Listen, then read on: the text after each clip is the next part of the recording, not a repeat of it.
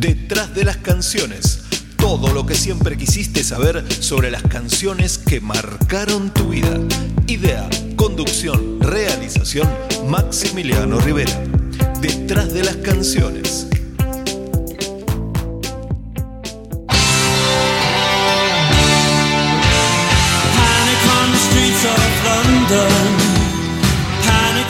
Muchas canciones encierran historias que merecen ser contadas, porque cuando una canción te conmueve, de algún modo querés ir más allá y saber quién la compuso, cómo se originó, cómo se grabó, cómo fue que se gestaron esa melodía y esa letra que se instalaron dentro tuyo y que ya son parte de la banda sonora de tu vida.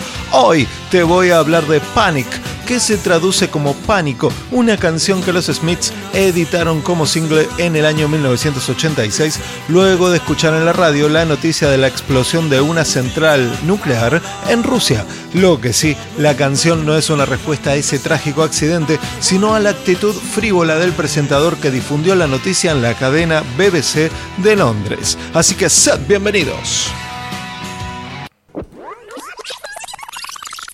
Algunos, The Smiths describen una trayectoria perfecta, graban cinco discos en cinco años y se autodestruyen en su momento de mayor éxito, cuando ya son el grupo más importante del pop inglés de la década de los 80.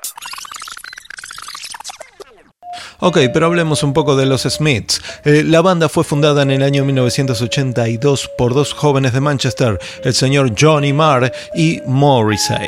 Johnny Marr estaba buscando personal para formar una banda cuando unos amigos suyos le hablaron de Morrissey, un muchacho que vivía cerca y que tenía un estilo particular al escribir, aunque le advirtieron que era difícil de tratar. Bueno, hasta el día de hoy lo sigue siendo. Eh, luego, Mike Joyce fue reclutado como baterista y Dale Hibbert fue bajista al comienzo, pero pronto fue reemplazado por Andy Rourke, amigo de Johnny Marr.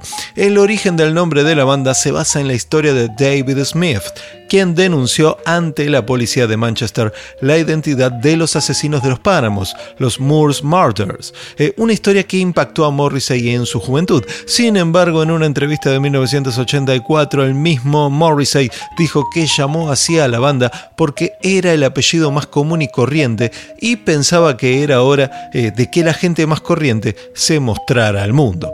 Bien, la banda firmó con el sello discográfico Roof Trade Records que editó sus dos primeros singles, Hand in Glove y This Charming Man en 1983.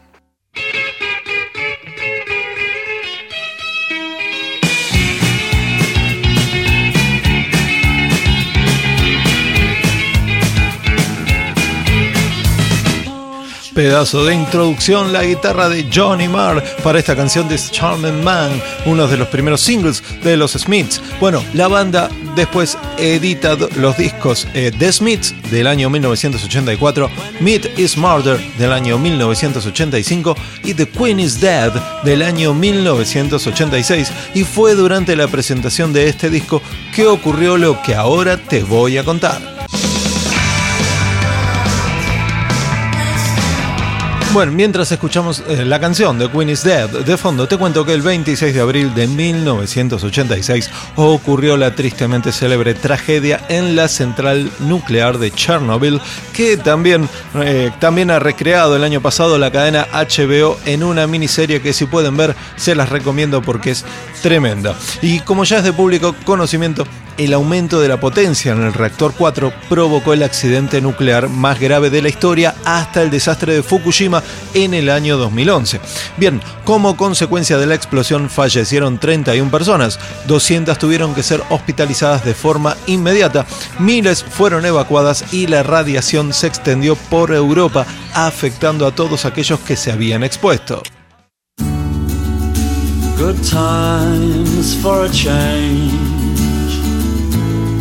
See the look I've had can make a good man turn bad. Ok, pero mientras esto ocurría, Steve Wright, el locutor de la Radio 1 de la BBC, cuyo estilo particular lo llevó a crear el conocido programa The Morning Zoo, eh, un concepto que suele conocerse también como el Top 40 o los 40 principales. Se trata de un formato zoológico, en inglés Zoo Format, en donde por lo general dos o tres personalidades radiales hablan de manera cómica y espontánea sobre temas de actualidad. Sumado a esto, también suele ofrecer llamadas del público público y concursos entre los oyentes. La cuestión es que cuando Steve Wright terminó de retransmitir la noticia del desastre y como si acabara de leer el pronóstico del tiempo, puso justo a continuación una canción del dúo Wham integrado por George Michael y Andrew Bell. Eh, la canción que puso fue I'm Your Man.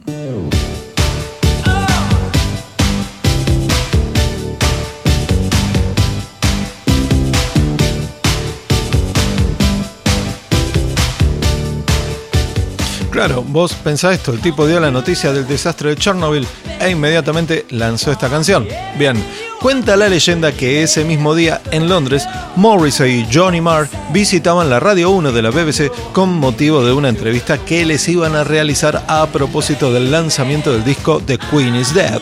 Claro, al llegar a la emisora, los músicos se enteraron de la tragedia a través de un boletín informativo que luego dio paso al tema de Wham, en ese momento, Morrissey y Johnny Marr se quedaron como estupefactos ante la indiferencia del locutor. Claro, ¿qué tiene que ver esto con la vida de la gente? pensó Johnny Marr. Oímos lo de Chernobyl y a los pocos segundos se supone que tenemos que estar dando saltos bailando con I'm Your Man. Morrissey, indignado por la elección musical, se propuso componer un tema cuyo estribillo sea Hang the DJ, cuelguen al DJ. Claro, hay que aclarar que en Inglaterra también se les dice DJ a los conductores de radio, cuando acá los conocemos como los, antiguamente conocidos como disc o pinchadiscos en España. Bueno, en, en Inglaterra este, también es DJ un conductor de radio. Bueno, además... Eh, eh, no tenían una buena relación con este señor, los Smiths, ¿no? con el señor Steve Wright, puesto que Wright había hablado públicamente de su disgusto de la música de los Smiths, así que de paso aprovecharon y se la mandaron a guardar todas juntas. Ahora, la canción Panic guarda un parecido evidente con el tema Metal Guru de T-Rex, canción que se editó en el año 1972. Y esto es debido a que, según Johnny Marr, eh, Morrissey estaba loco por esa canción. Cuando escribimos Panic, Morrissey estaba obsesionado con Metal Guru y quería cantar de la misma forma. No paró de cantarla en un intento de modificar la letra de Panic para que encajara exactamente en el ritmo de Metal Guru. Eh, también me pidió que usara la misma línea de guitarra, por lo que las dos canciones son la misma.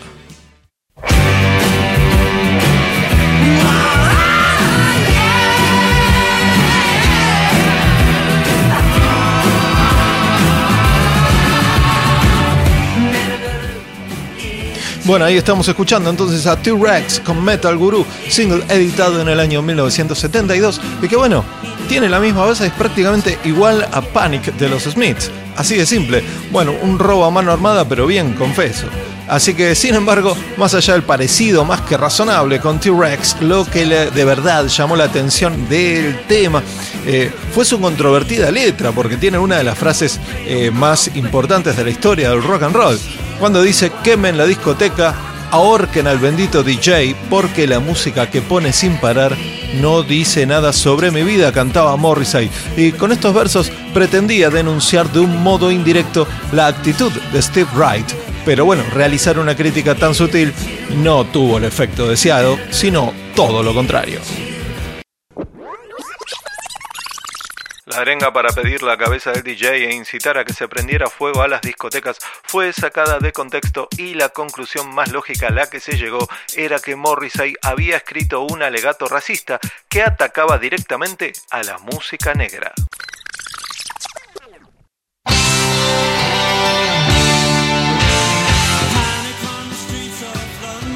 Pánico en las calles de Londres, pánico en las calles de Birmingham me pregunto, ¿podría la vida volver a la normalidad? Las calles laterales de Leeds te hacen caer. Puede ser que haya esperanza en Gransmere, pero cariño, aquí no estás a salvo, así que corre hacia la seguridad de tu ciudad. Pero hay pánico en las calles de Carlisle, Dublín, Dundee, Humberside, y me obligo a mí mismo a decir, quemen la discoteca, cuelguen al DJ, porque la música que pone constantemente no dice nada sobre mi vida. En las calles laterales de Leeds por las que te deslizas, en las ciudades provinciales, cuelguen al DJ, cuelguen al DJ, cuelguen al DJ. Panic, The Smiths.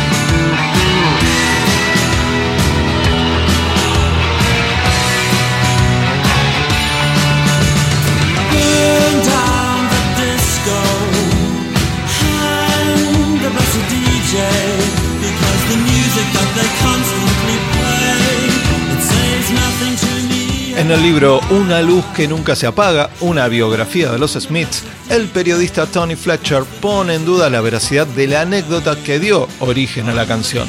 Él escribe que la anécdota bien podría ser verdad, pero I'm Your Man había estado fuera de las listas de éxitos del Reino Unido durante varios meses, al momento de la catástrofe de Chernobyl, y Morrissey no necesitaba más provocación para atacar a Wright, eh, cuyo exitoso show trataba a toda la música popular como algo secundario dentro de su formato de fiesta alocada.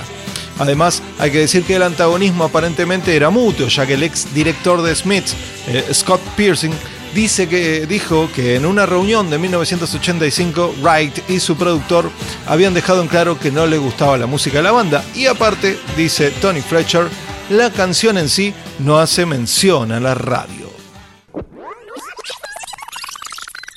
De no haber existido los Smiths, probablemente seguiría todavía en algún lado, metido en una habitación, gordo y con barba, rodeado de libros y de gatos. Nunca hubiera entrado al mundo, probablemente no sería conocido.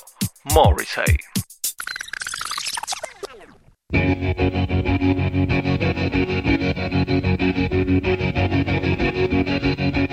Bien, bastante interesante esta aclaración que hace Tony Fletcher, pero bueno, hay que ver qué es verdad y qué no en toda esta historia, ¿no?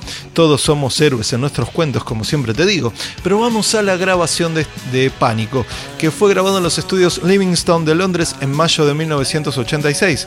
Eh, fueron las primeras sesiones de grabación de la banda luego de completar el disco de Queen is Dead seis meses antes. Eh, durante el periodo de transición hubo cachengue ahí entre los miembros del grupo, eh, ya que el bajista Andy Rourke eh, había sido despedido debido a su adicción a la heroína.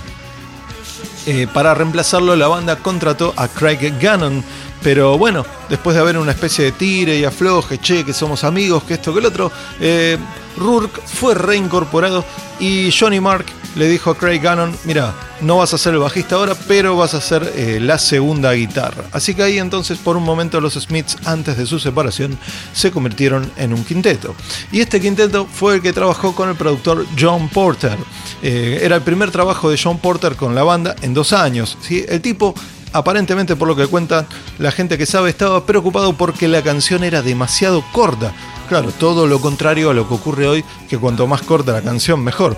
Eh, así que tomó una parte de la, primera estrofa de la canción que la banda había grabado el día 5 de mayo y la empalmó, le empalmó una repetición de este primer verso al final del tema para aumentar la longitud.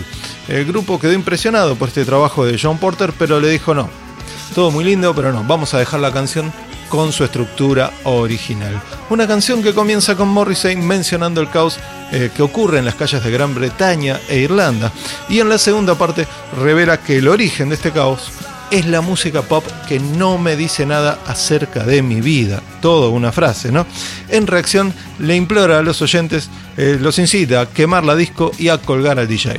Un amigo, el señor Moss. Y encima, en la parte en las últimas repeticiones de esta, de esta frase. En el final lo eh, canta acompañado de un coro de niños escolares, al mejor estilo Another Break in the Wall de Pink Floyd. Bien, y después de su publicación, Panic recibió reacciones negativas de parte de la crítica, porque según decían, la letra de Morrissey tenía connotaciones racistas. De hecho, en una entrevista para la revista Melody Maker, el periodista Frank Owen le preguntó al cantante si la música de los Smiths era racista, a lo que Morrissey respondió atacando a otro género musical, el reggae. Él dijo, el reggae, por ejemplo, para mí es la música más racista de todo el mundo, es una absoluta glorificación de la supremacía negra. Hay una línea cuando la defensa de una raza se convierte en un ataque para la otra raza y como consecuencia de la historia de los negros y la opresión nos damos cuenta de que tiene que haber una defensa muy fuerte, pero creo que a veces es muy extrema. Odio a Stevie Wonder, creo que Diana, Diana Ross es horrorosa. Odio todos esos discos de los 40 principales, Janet Jackson, Whitney Houston, creo que son repugnantes al extremo. Y para finalizar, el tipo dijo que... Eh, parecía recitar uno de los versos de Panic, ¿no? En esencia, esta música no me dice nada en absoluto. Eh, obviamente, además, para salir en estos días en el programa Top of the Pops, hay que ser negro por ley, no queda otra. Entonces Frank Owen dijo, vamos a seguir pinchando a ver qué encuentro acá. y le dijo, bueno, parece, pareces decir que pensás que se ha organizado algún tipo de conspiración del pop negro para dejar a los grupos indies blancos fuera de juego. Y Morrissey obviamente entró como caballo. Sí, eso es. Las listas han sido creadas claramente como una forma absoluta de escapismo, no como algo por lo que alguien pueda ganar reconocimiento. Lo encuentro muy descorazonador porque no siempre ha sido así. ¿No es curioso que prácticamente ninguno de estos discos refleje la vida tal cual la vivimos? ¿No es curioso que el 93.5% de estos discos refleje la vida como no es? Eso me deja perplejo. Si comparas la exposición y el nivel de cobertura radiofónico de discos del tipo de Janet Jackson o de otros Jacksons anónimos, en comparación con el que reciben los Smiths, los Smiths hemos conseguido al menos 10 éxitos consecutivos y todavía no hemos podido entrar en la lista de Radio 1. ¿No es una conspiración? El último LP terminó en el número 2 y aún así la radio nos dijo que nadie quiere escuchar a los Smiths durante el día. ¿No es una conspiración? A mí me huele que sí. Bueno, y de nada sirvió que en esa misma entrevista el cantante reconociera que su tema preferido de siempre fuera Fur Finger Left Hand de Martin de Vandellas, una canción editada por la Motown, el sello de la música negra por excelencia. El hecho de que la canción preferida de Morrissey fuera un clásico del pop negro pasó desapercibido en comparación con su teoría de la conspiración y su lengua larga.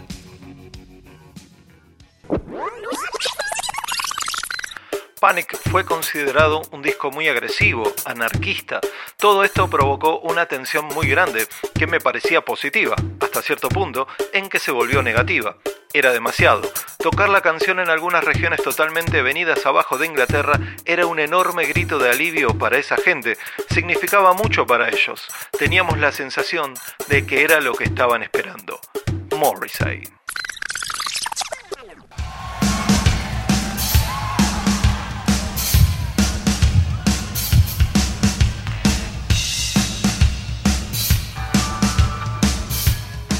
Luego de estas jugosas declaraciones del cantante de los Smiths para la revista Melody Maker, Johnny Mark expresó su enfado con Frank Owen eh, en una entrevista que le realizó el periodista Danny Kelly para la revista de la competencia, NME. Eh, dijo Johnny Marr, la próxima vez que nos volvamos a cruzar con esa babosa la vamos a aplastar.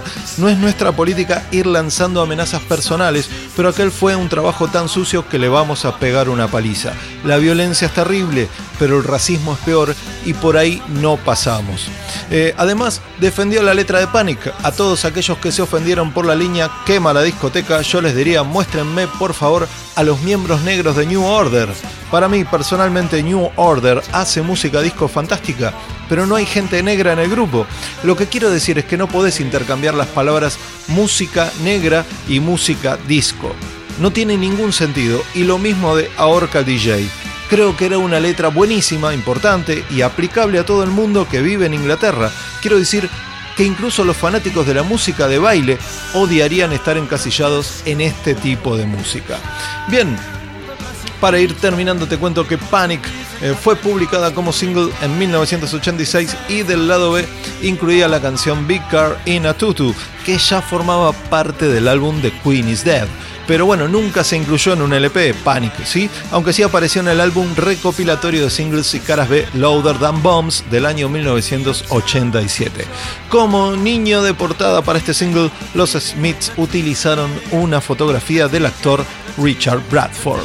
Y durante la gira de la banda, Morrissey balanceaba una soga sobre el escenario mientras repetía el estribillo de la canción para seguir recreándose encima por esa época, lució una camiseta con una fotografía del locutor Steve Wright acompañada del mensaje ahorquen al DJ.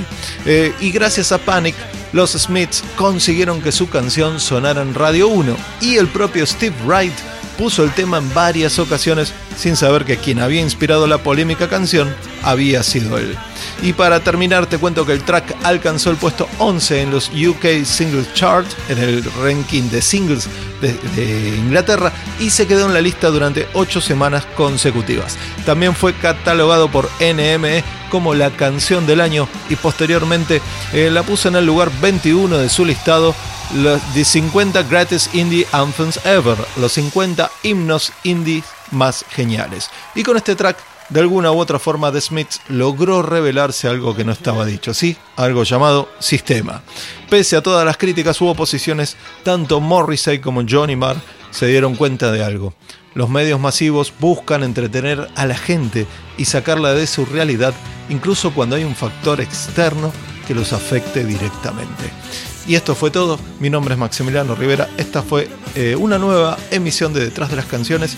Nos estamos viendo, ya sabes, el programa lo puedes escuchar en Spotify, en evox.com y en Spreaker.com. Recomiéndenlo, disfrútenlo. Y bueno, esto ha sido todo por hoy. Y si tienen alguna historia que les interese, alguna canción que les interese saber la historia, bueno, eh, ahí dejen los comentarios en las redes sociales. ¿sí? En evox.com, por ejemplo, los pueden dejar. Y vamos viendo a ver qué hacemos. Bueno, esto fue todo. Mi nombre es Maximiliano Rivera. Esto fue Detrás de las Canciones. Chao, chao.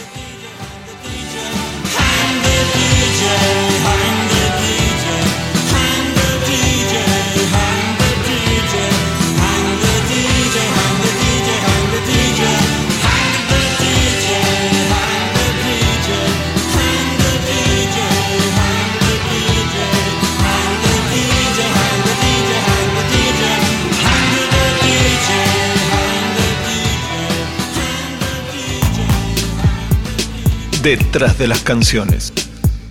Todo lo que siempre quisiste saber sobre las canciones que marcaron tu vida. Idea, conducción, realización, Maximiliano Rivera. Detrás de las canciones.